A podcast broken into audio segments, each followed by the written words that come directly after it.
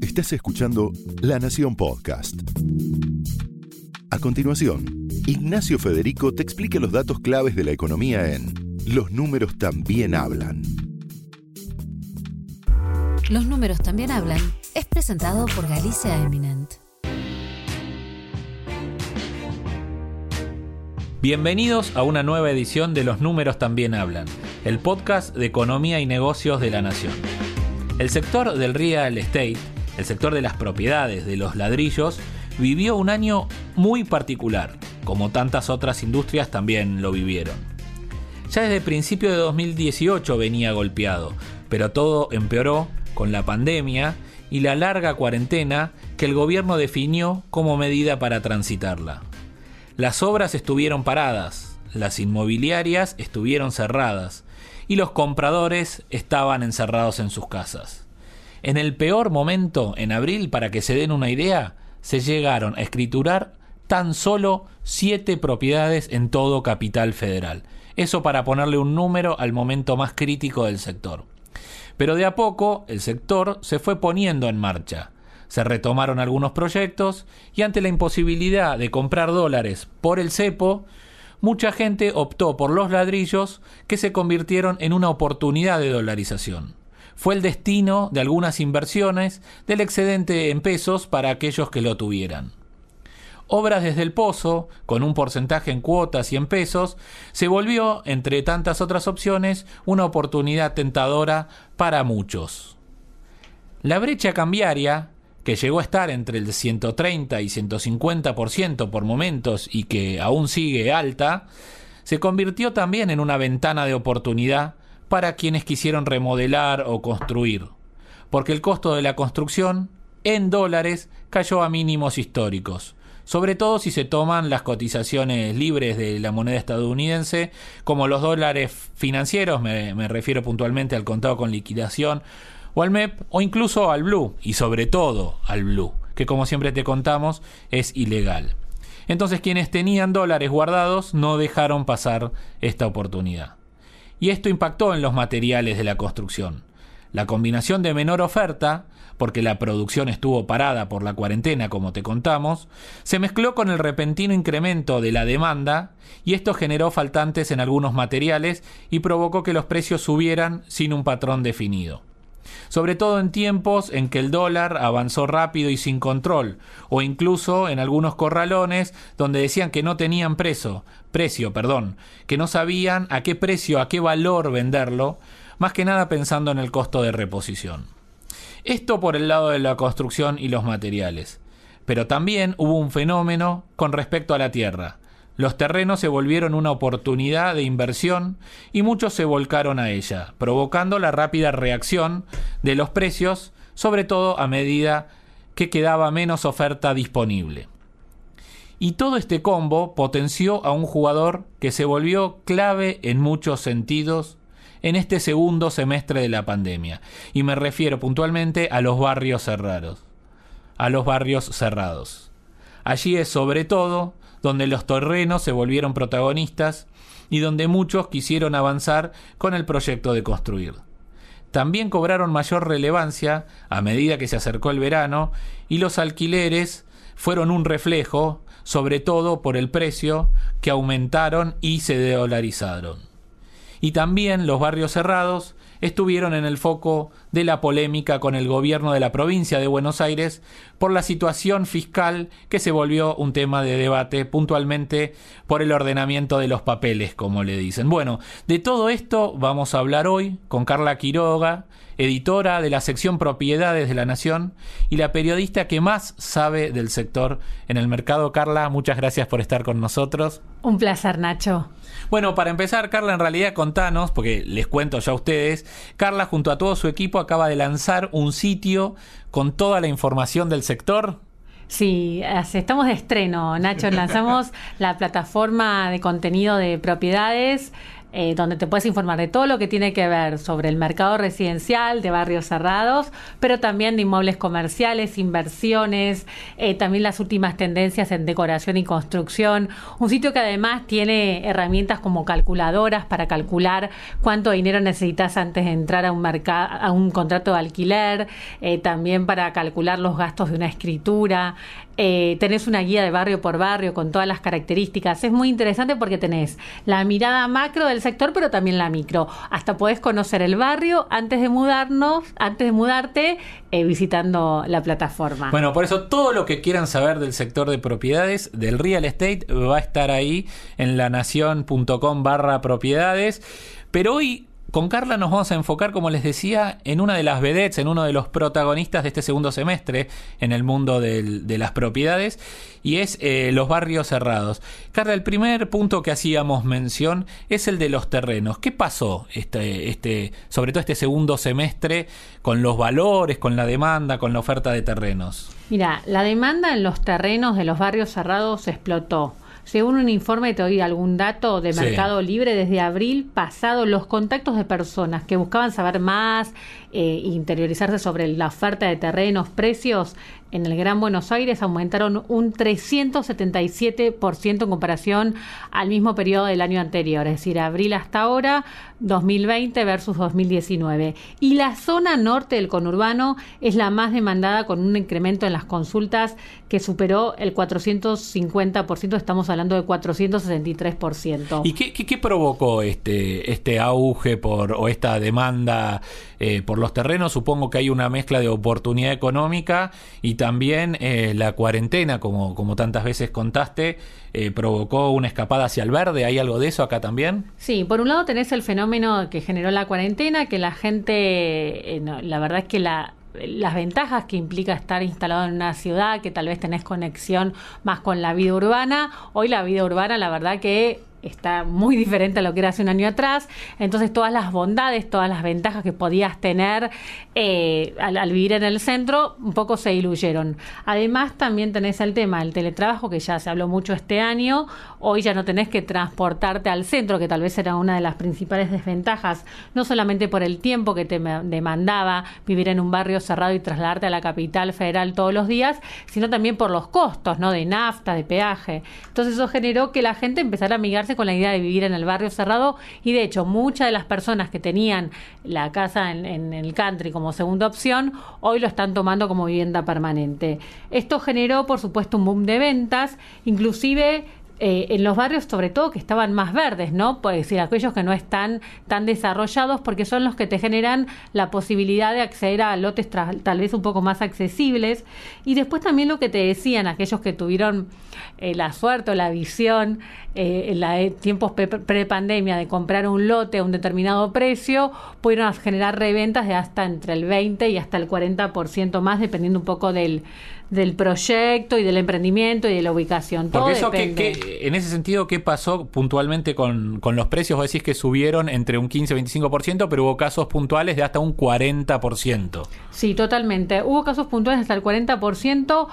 Y lo más interesante es que te lo pagan en dólares. Acá tenés dos ligas, ¿no? Tenés un poco los barrios cerrados, los propietarios que compraron lotes en los tiempos prepandemia y que cuando quieren en un proyecto, por ejemplo, Eduardo Constantini, que son de los más consolidados del mercado, te doy un ejemplo, en Escobar Puertos, ahí te los venden en dólares. Pero si vos tenés la posibilidad también de irte a vivir al, al, verde, tal vez accediendo a un proyecto inmobiliario, por ahí para un segmento medio, que te venden los lotes en pesos. Y esto es una ventaja competitiva increíble porque te permite el mismo efecto que siempre hablamos del pozo, que te permite destinar tus pesos eh, y poder dolarizarlos porque a futuro esa propiedad eh, te va a cotizar en dólares. Y otro fenómeno que se está dando, muchas familias con chicos chiquitos que están vendiendo su departamento de tres ambientes en canitas, que hoy tal vez cotiza 200, 230 mil dólares, y por ese mismo precio podés comprar el lote e inclusive eh, construirte la casa, es decir, inclusive te queda hasta plata a favor.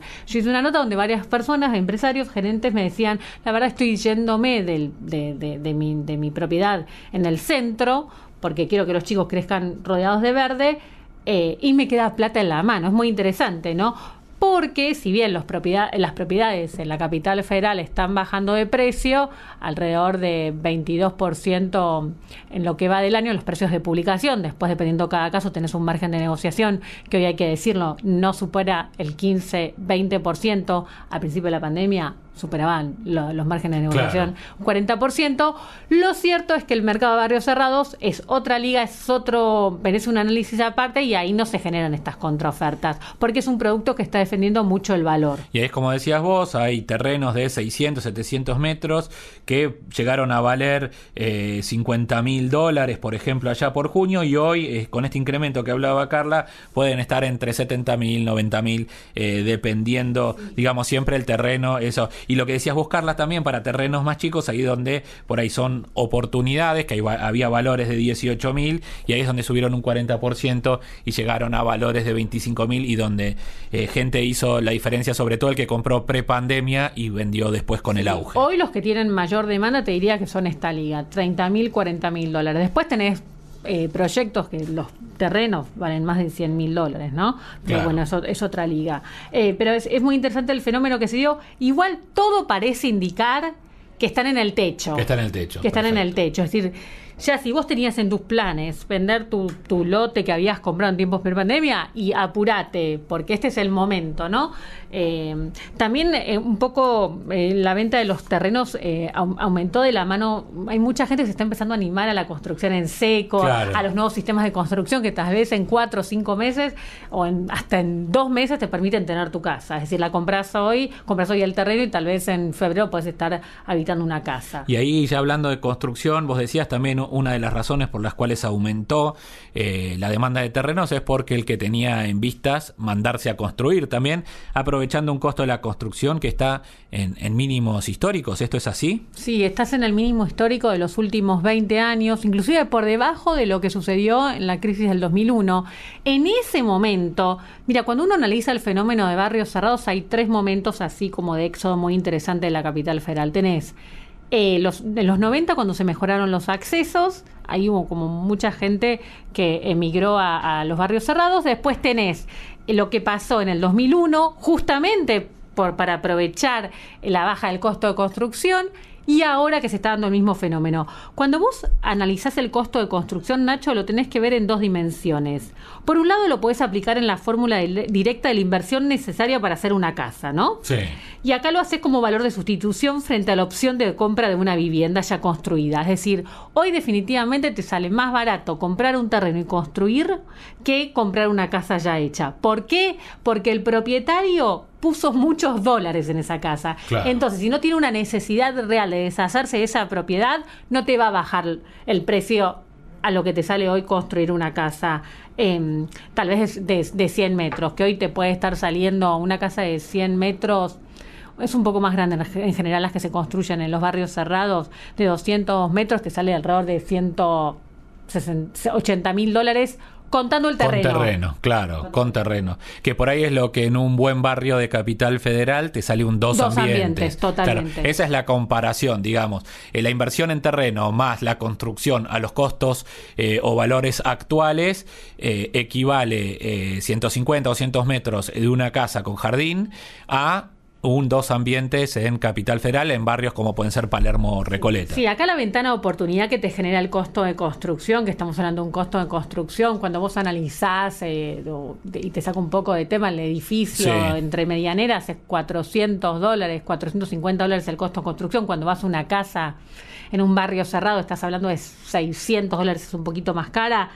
Eh, el tema es que a partir de mayo, lo que te genera este, esta ventana de oportunidad, a partir de mayo y hasta septiembre, que son el último dato que tenemos de la Cámara Argentina de la Construcción, los costos de construcción aumentaron menos de lo que hizo lo, lo hizo el dólar mes a mes. Claro. Y esa es la ventana de oportunidad. Ahora la gran pregunta es cuánto tiempo va a durar eh, esto, ¿no? Es decir, eh, acá ¿cuánto tiempo clave, va a estar abierta la ventana? Y te tenés que apurar, es decir, eso es, eso es clave, porque en el momento que esto ya está sucediendo y fue tema de agenda de los últimos días, el tema de desabastecimiento.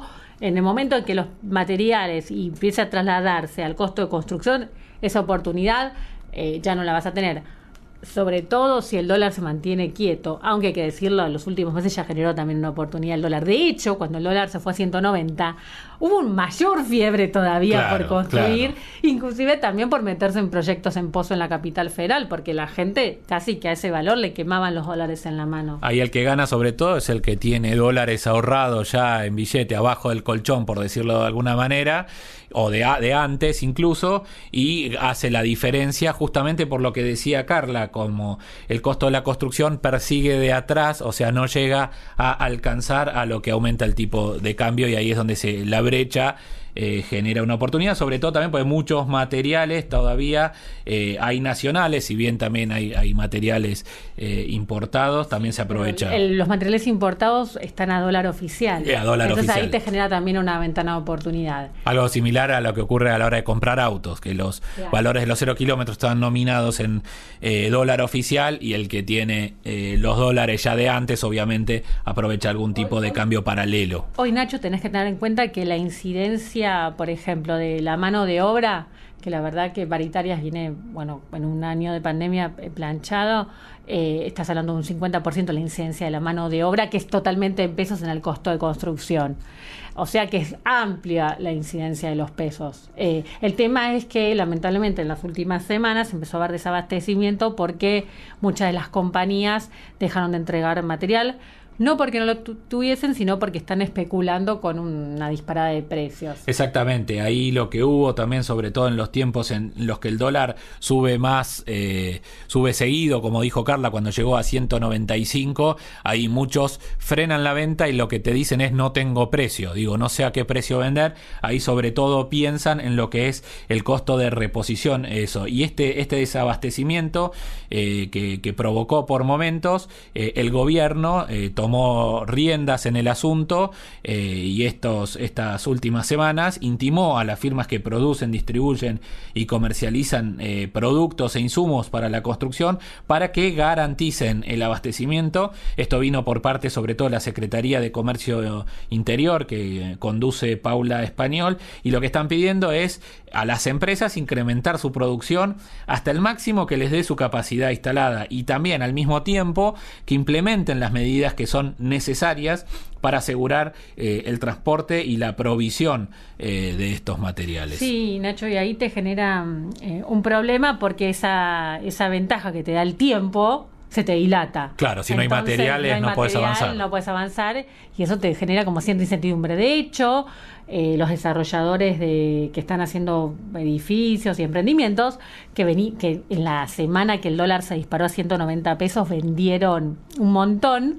Eh, están empezando como a largar con cuantagotas las unidades, ¿por qué? las unidades en pozo, ¿por qué?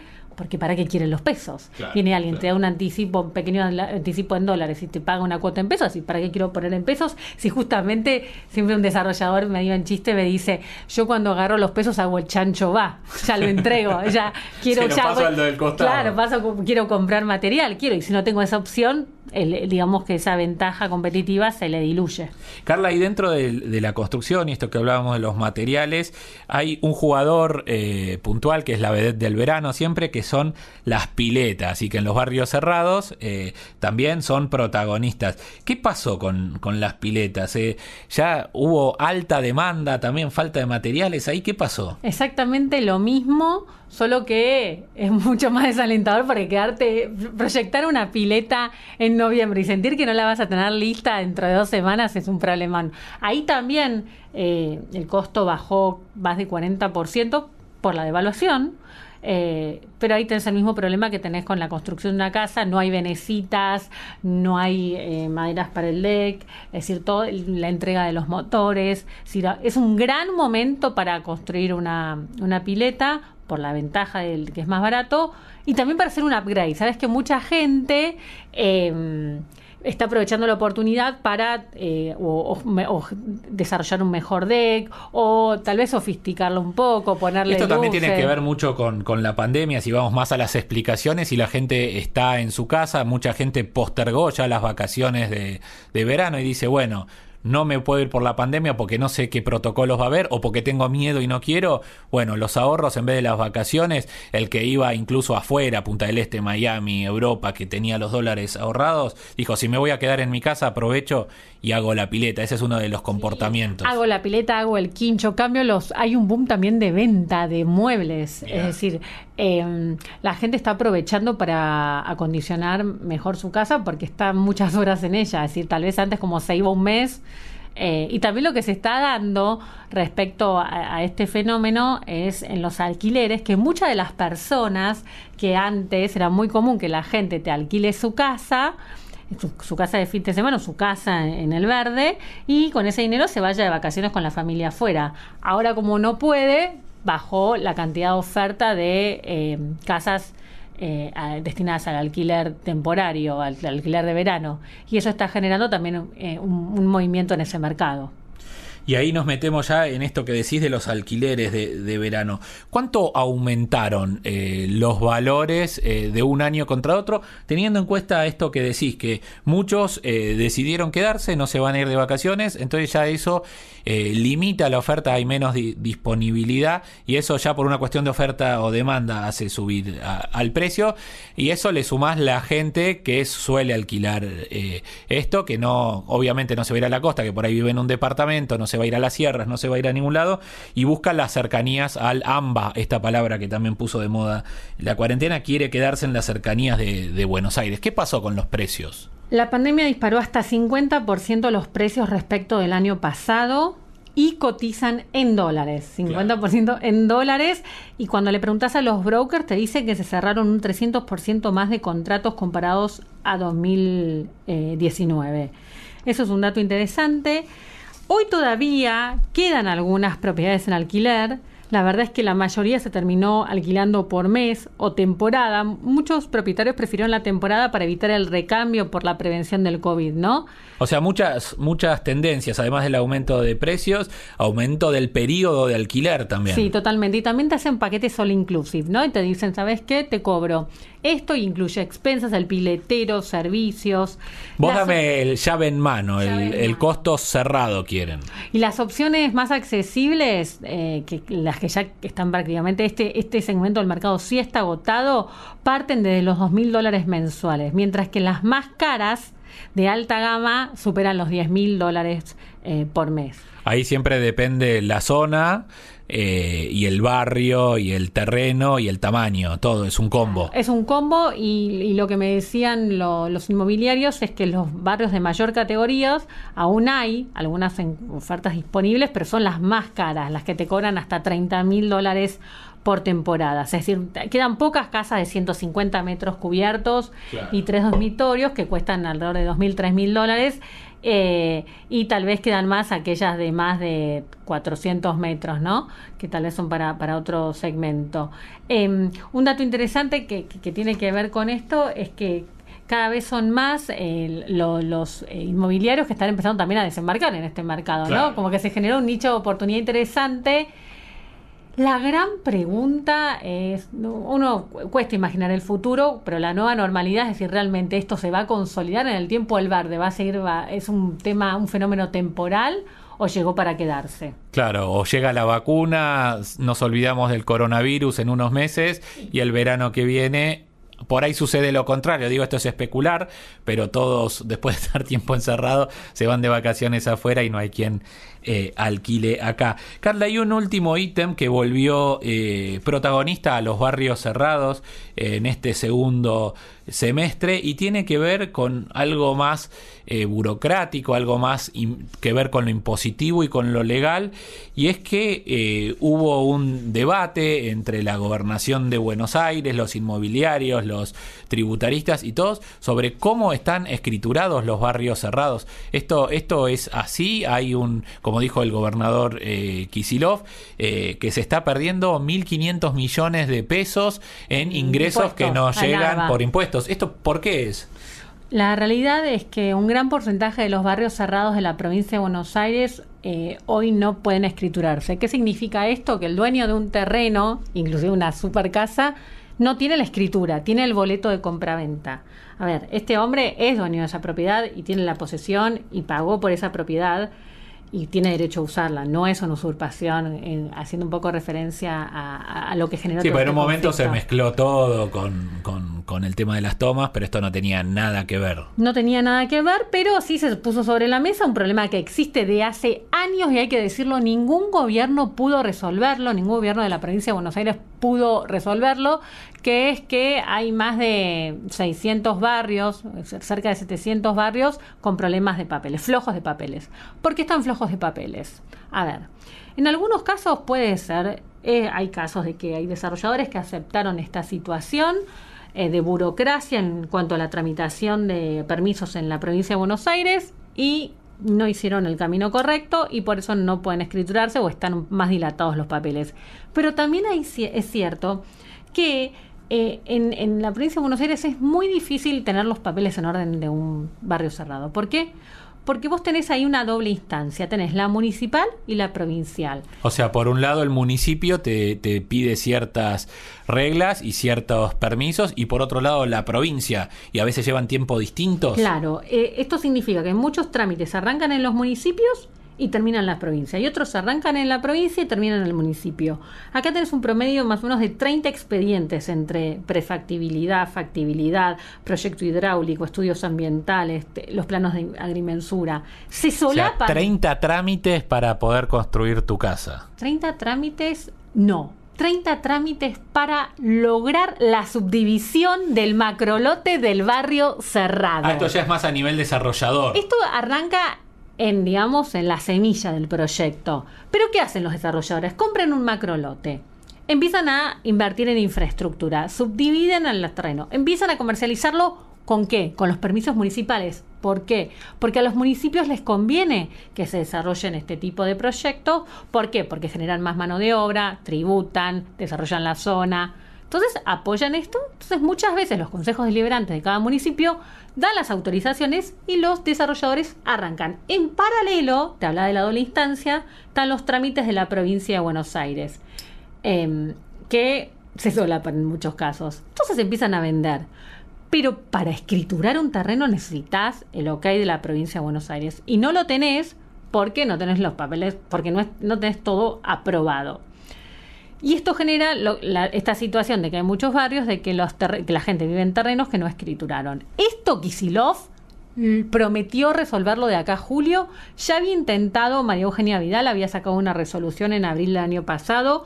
¿Cómo? Unificando trámites, poniendo, unificando trámites, poniendo en la misma línea, es decir, no doble trámite. Kisilov, hay que decirlo, dijo que él reconoce que es un tema también de burocracia de, del gobierno. O sea, que la pelota no estaba de un solo lado, sino que era un ida y vuelta. Y, de hecho, lo que vos aclarabas eh, al principio, no hay nada de ilegal, digo, los permisos están, se desarrolla. De hecho, los desarrolladores pagan un impuesto que después recolectan, de alguna manera, por decirlo, eh, entre los propietarios de las unidades funcionales, de los lotes, digamos. Sí, totalmente. Además, otro tema importante es que cuando vos hablas con un desarrollador, te dice, yo invertí en un proyecto, puse infraestructuras, hice cloacas, eh, dividí calles, y yo terminé de vender todos los, los, lotes tal vez en 4 o 5 años y no tengo los papeles. Si yo tengo que esperar todo el proceso, yo puedo empezar a comercializar a los 10, 12 años, entre 8 y 12 años tarda todo este, este proceso en la provincia de Buenos Aires. Y acá se genera otro problema que tiene que ver con el impuesto complementario, porque muchas veces el desarrollador va como invirtiendo, invierte en un terreno que para la, para la provincia de Buenos Aires es un baldío, ¿eh? Claro. Es un baldío tiene que, si vos hablas toda la inversión que tienen todas las casas que hay, es como irrisorio. Eh, entonces, acá tenés todo el proceso del desarrollador y después el momento en el que el propietario tiene que escriturar su terreno barra casa ya, porque ya la tiene construida. Ahora se generó un nuevo problema, en realidad no es ahora, surge este problema sobre el final del proceso, que es un tema que todavía no está definido cómo lo va a resolver provincia, eh, municipio y desarrolladores, que tiene que ver con el impuesto complementario. Eh, que eh, hace un par de años, en el año 2013, eh, durante la gobernación de Scioli, se estipuló que quienes tenían más de dos propiedades en la provincia de Buenos Aires tenía que pagar otro impuesto. Entonces, eh, hoy los desarrolladores, como son dueños de todo ese macrolote y de todas esas propiedades, el gobierno, el gobierno de la provincia de Buenos Aires se las quiere cobrar a los desarrolladores, porque le dice, mira, vos tenés, no sé, imagínate 200 lotes. Entonces el desarrollador dice, no, yo no los tengo, yo no tengo la posesión, a mí me los pagaron y yo entregué. Bueno, pero para la provincia los tenés vos. Entonces, al desarrollador no puede pagar eh, eh, ese monto eh, por, por este impuesto. Pero el propietario del terreno dice, no, yo tengo solamente tal vez un solo, una sola casa y esto va sobre quienes tienen más de dos casas en la provincia de Buenos Aires. Esto es algo que se tiene que resolver porque sin cuando cuando aun cuando ya empieza a, a, regularizarse todos los papeles sobre el final del proceso, el, el desarrollador pide libre deuda en ARBA, no sale, sale la deuda del impuesto complementario y no se pueden escriturar.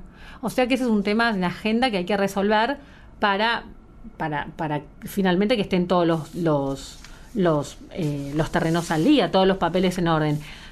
Ojalá que esta vez se pueda ordenar. Yo creo que es un beneficio para todos, tanto para el gobierno como para los desarrolladores, para los propietarios, ¿no? Y, y, también esta semana, este año surgió otro tema que fue que dije J eh, estableció que, que, una readecuación de los barrios cerrados. Y los clubes de campos para que sean propiedades horizontales, Como los quiere cambiar, claro. claro. Porque hoy eh, se manejan, digamos, de otra, de otra manera. Vos sos dueño de, de tu lote, pero tenés acciones en una sociedad anónima que eh, es dueña, por decirlo de, de alguna, de las áreas comunes, exactamente. Y quieren pasar a un modelo de consorcio. Claro, quieren pasar a un modelo de consorcio eh, y esto es muy complicado porque también implicaría reescriturar todos los, los terrenos. O sea, tenés el problema de los que no están escriturados y el problema de que por una reglamentación de la IGJ que está en debate, qué alcance tiene sobre estas sociedades, pide reescriturar a los ya escriturados. Claro, porque hay que cambiar como el, la forma societaria de, del, del, emprendimiento. Y además, ¿quién, hay el debate también de quién se haría cargo del costo, porque digamos, el que escrituró ya pagó todo lo que está, a sellos, etcétera, sobre eh, lo que no debería volver eh, a pagar. Bueno, Carla, muchas gracias por estar hoy con nosotros. Eh, la escucharon, fue Carla Quiroga, ella es editora de propiedades y nos contó todo lo que tenés que saber sobre los barrios cerrados que se volvieron un jugador relevante de esta temporada. Carla, muchas gracias. Un placer. Y síganla, como les dije, sobre todo ahora en el nuevo sitio de propiedades de la Nación, donde vas a encontrar toda la información del mundo de los ladrillos. Y a ustedes los espero en una nueva edición de Los Números también hablan, el podcast de economía y negocios de la Nación.